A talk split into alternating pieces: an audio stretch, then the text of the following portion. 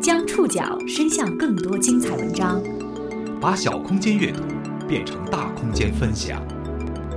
报刊选读，报刊选。把小空间阅读变成大空间分享，欢迎各位收听今天的报刊选读，我是宋宇。今天为大家选读的文章综合了《新京报》的专题报道，和大家一起来直面抑郁。需要特别说明的是，今天在节目当中所出现的抑郁症患者的姓名都是化名。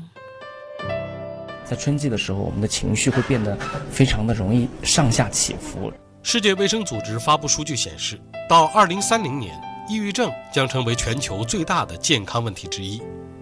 在中国，各类情感障碍患者人数已近九千万，但一项大数据统计发现，在我国，抑郁症的全国就诊率只有百分之四左右，百分之九十以上的抑郁症患者根本没有接受治疗。你觉得这项数据很可怕？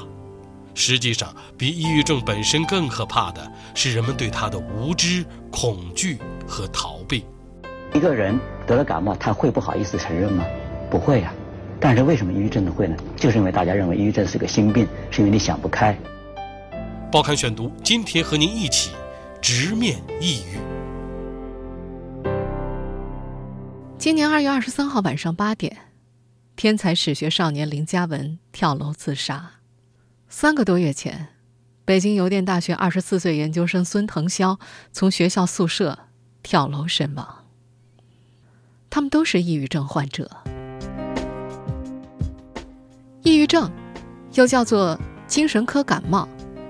之所以这么称呼的原因是，感冒人人都会得，也就是说，谁都有可能得抑郁症。但是对这两种感冒，人们往往有不同的看法。曾经和重症抑郁症对抗过很长时间的媒体人张晋，一个人得了感冒，他会不好意思承认吗？不会呀。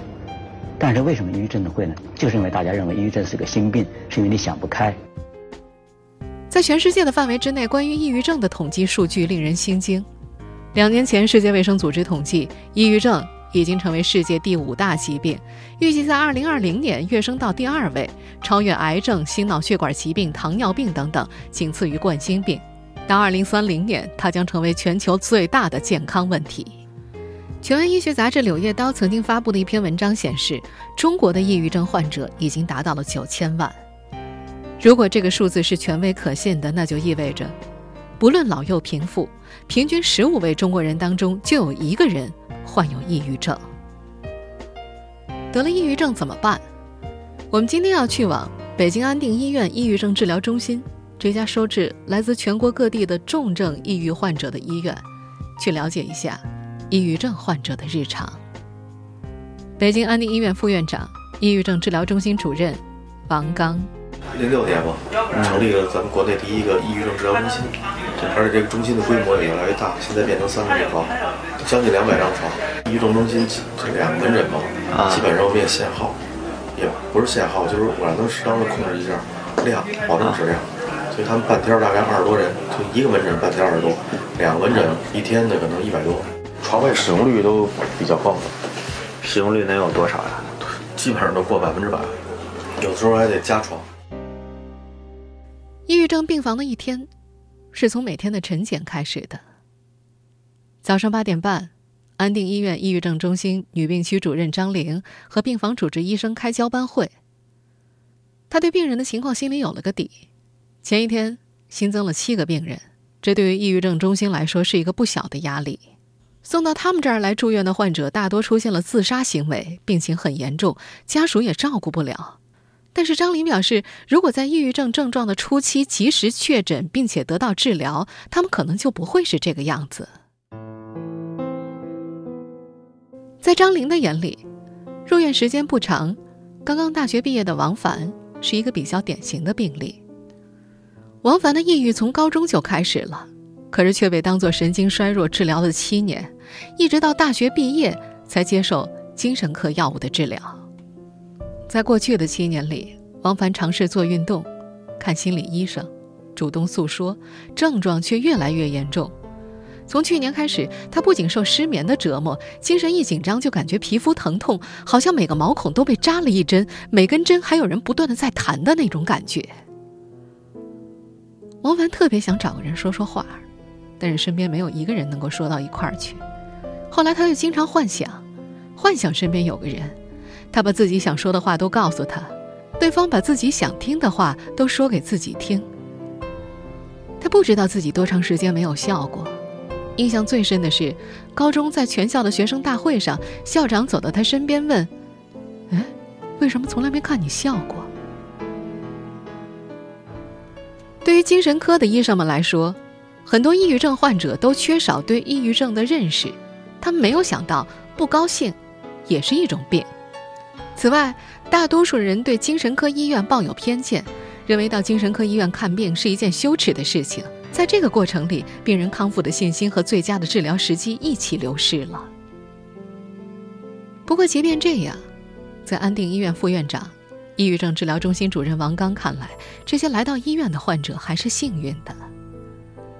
根据国家权威部门的最新调查显示，抑郁症全国的就诊率只有百分之四，与百分之九十以上根本没有治疗的患者相比，他们已经迈出了自救的第一步。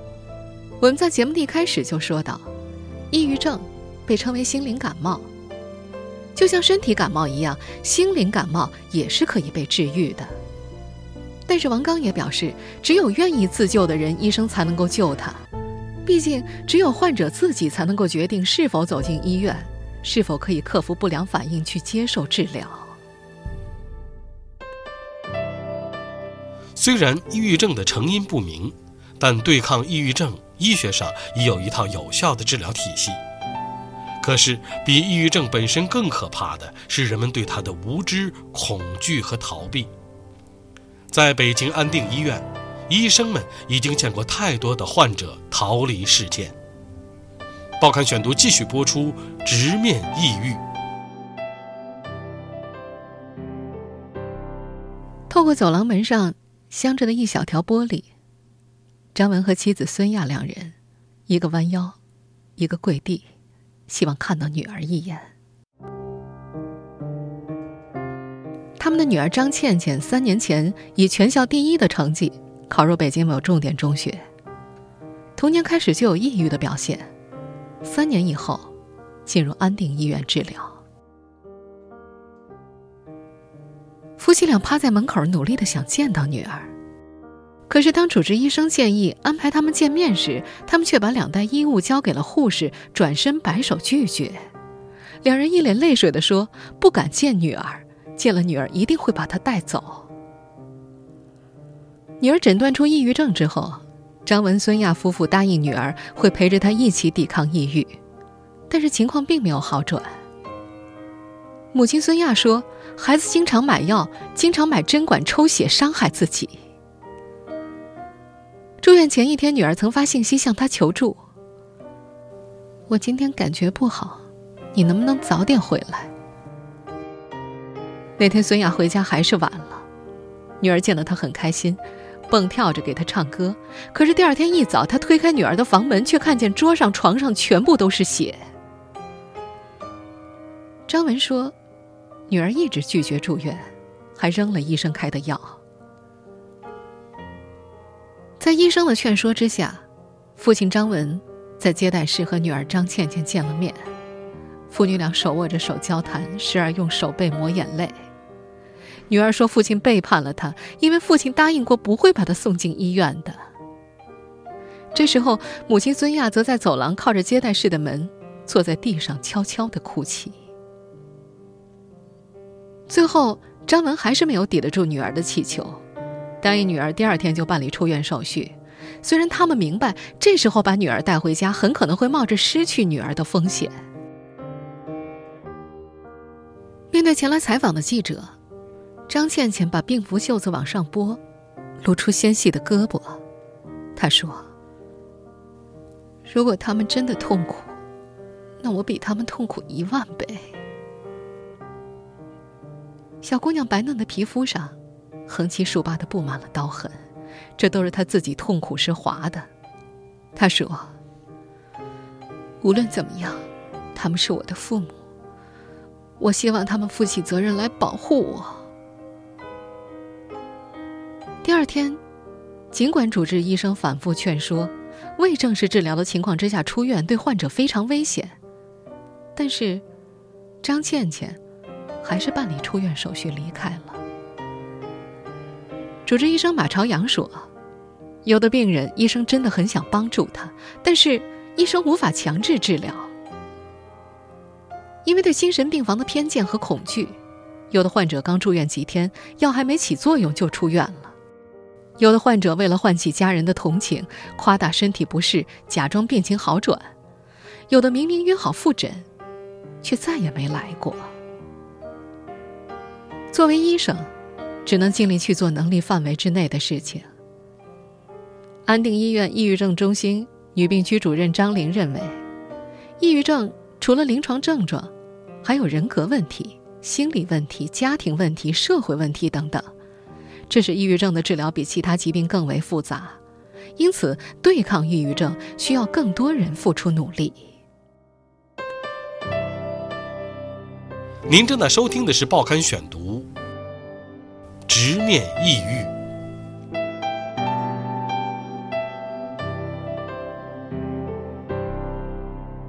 在北京安定医院，每天都会组织集体活动，集体活动上。每个患者都会讲述自己的遭遇。和张倩倩不同，程玲玲是自己要求住院的。之前两次住院的经历，让他适应了精神科病房的生活，他可以平静的面对自己的疾病。程玲玲说，她病重的时候曾经一心寻死，天天睡不着，脑袋昏沉沉的，什么都做不了。刚进医院那会儿。程玲玲迷上了无抽，她觉得这种治疗方式，好比是做错了题拿橡皮擦擦掉一样，把不好的记忆给擦掉了。无抽，也就是无抽搐电休克治疗，这是目前抑郁症治疗最有效的方法之一。研究发现，抑郁症患者大脑之内的神经递质五羟色胺少于正常人。无抽就相当于把大脑内的神经递质分泌格式化，重新启动神经递质代谢，让五羟色胺等各种神经递质水平恢复到正常状态。实施无抽的时候，先将患者麻醉，然后把两片金属电极固定在额头上，视患者的身体情况通电两到八秒。程玲玲说自己喜欢这种感觉，就像脑子跟喝了酒被灌了一下，然后什么都记不得了。好像人生真的从头开始了。实际上，无抽只会造成短暂的失忆，记忆会在几天之后慢慢恢复。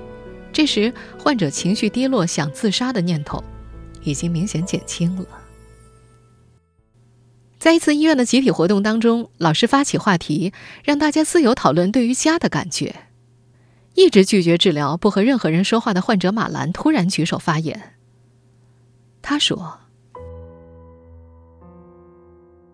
家吵架的地方，家里的人都是冤家。在家里，所有人都怪我，不理解我，我都那么难受了，他们也不关心。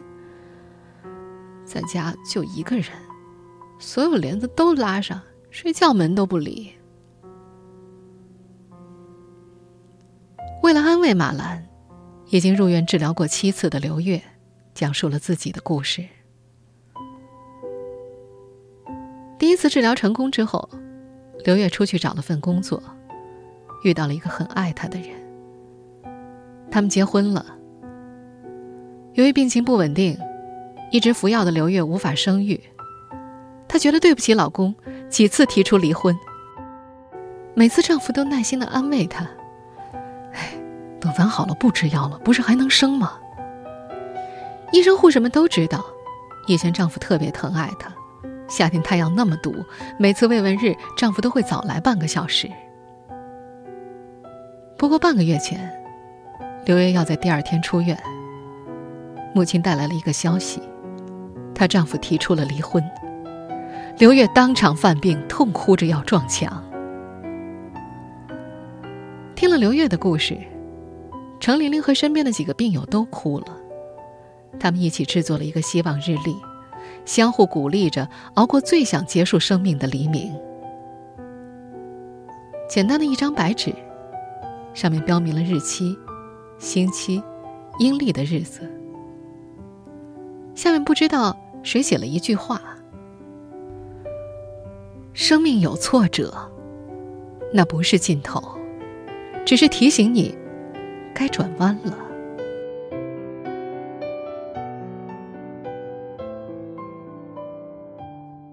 刘月第一次自杀的主要原因不是因为抑郁，而是久治不愈带来的绝望。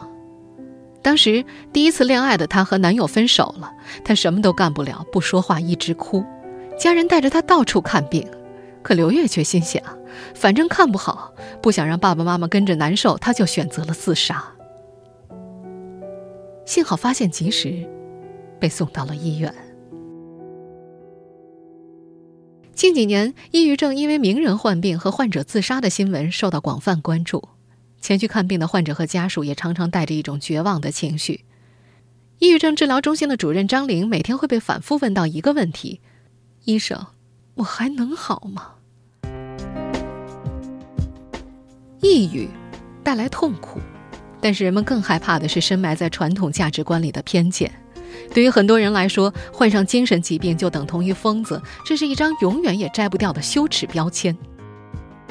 对于主治医生王刚来说，这非常的无奈。抑郁症这么一个能够治愈的疾病，却背负着沉重的社会负担。人们知道，百分之十五的患者最终会走向自杀的结局，但是这里面又有多少人接受过有效治疗呢？还有另外一条相当重要的信息被大家忽视了。那就是近百分之八十入院治疗的患者是可以治愈的，百分之二十的患者在接受治疗之后没有再复发。近百分之八十入院治疗的抑郁症患者可以治愈，百分之二十的患者接受治疗后再没有复发。要做到这百分之二十并不容易，出院以后。社会功能的恢复是抑郁症患者进入正常生活的另一道坎。对于不少抑郁症患者来说，他们生活的环境就是抑郁的诱因。重新回归生活需要他们自己、家属以及全社会的帮助。报刊选读继续播出：直面抑郁。在安定医院，每天都有治愈的患者出院。对新来的病人来说，这些治愈的患者，是自己恢复的希望，但是摆在前者面前的另一个问题就是，出去以后怎么办？程琳琳到医院治疗过两次，她的母亲知道自己对女儿管得太严，不利于康复，但是五十多岁的人改变性格，谈何容易？病友们也担心刘月。这个姑娘七次患病都是因为感情问题，只有二十九岁的她以后还是要面对感情啊。除此以外，还有因为高考升学压力导致患病的中学老师，出院之后，这位老师还是会回到原来的岗位上。这些来自生活环境的抑郁诱因，就像是一个解不开的结。想要赶走抑郁不复发，他们还需要面对另外一个考验，就是把人生观推倒重来。在医院里。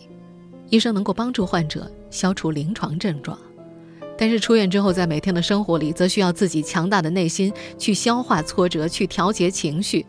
这对于抑郁症的患者来说更加困难。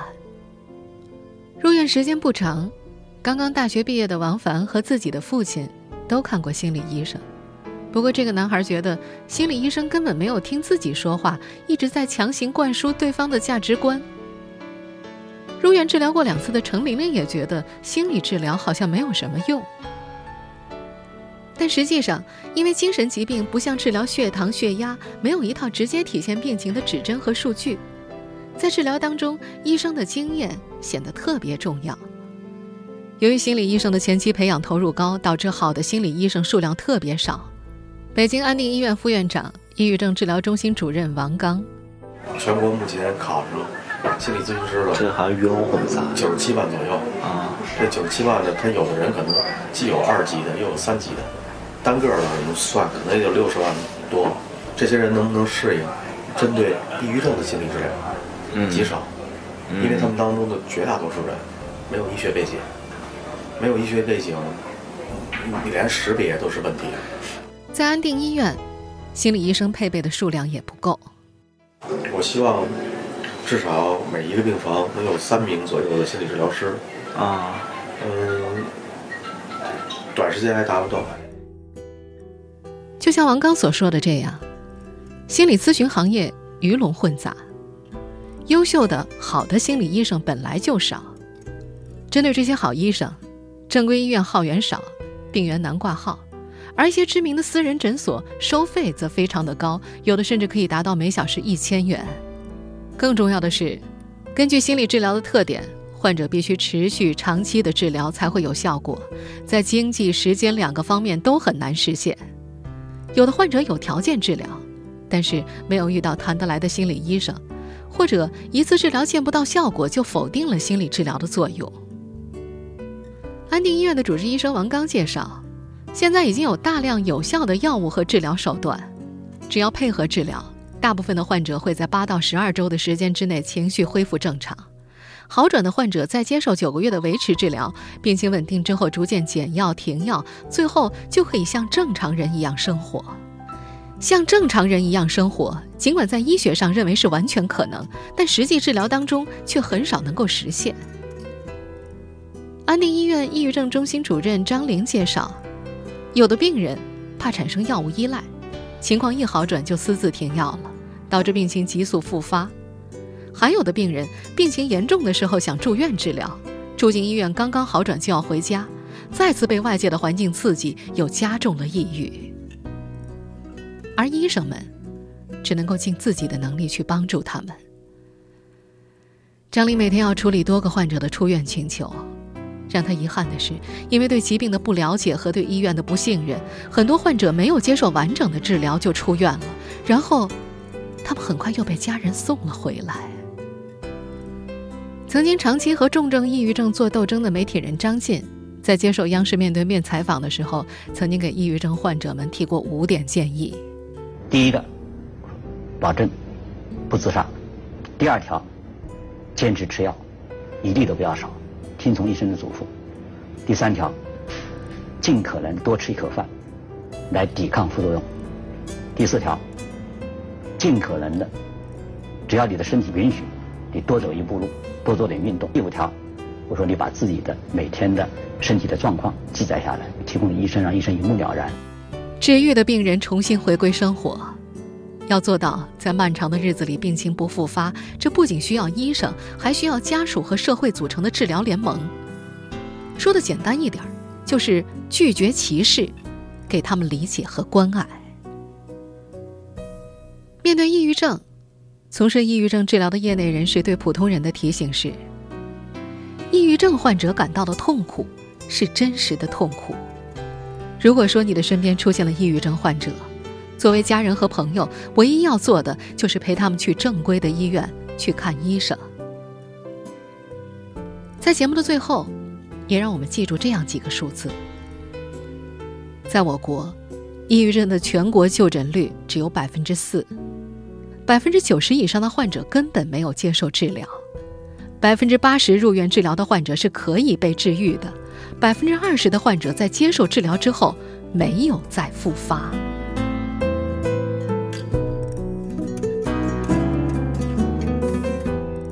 听众朋友，以上您收听的是《报刊选读》，直面抑郁。我是宋宇，感谢各位的收听。今天节目内容综合了《新京报》的专题报道。收听节目复播，您可以关注《报刊选读》的公众微信号，我们的微信号码是“报刊选读”拼音全拼，或者登录在南京 APP、喜马拉雅 FM、网易云音乐。我们下次节目时间再见。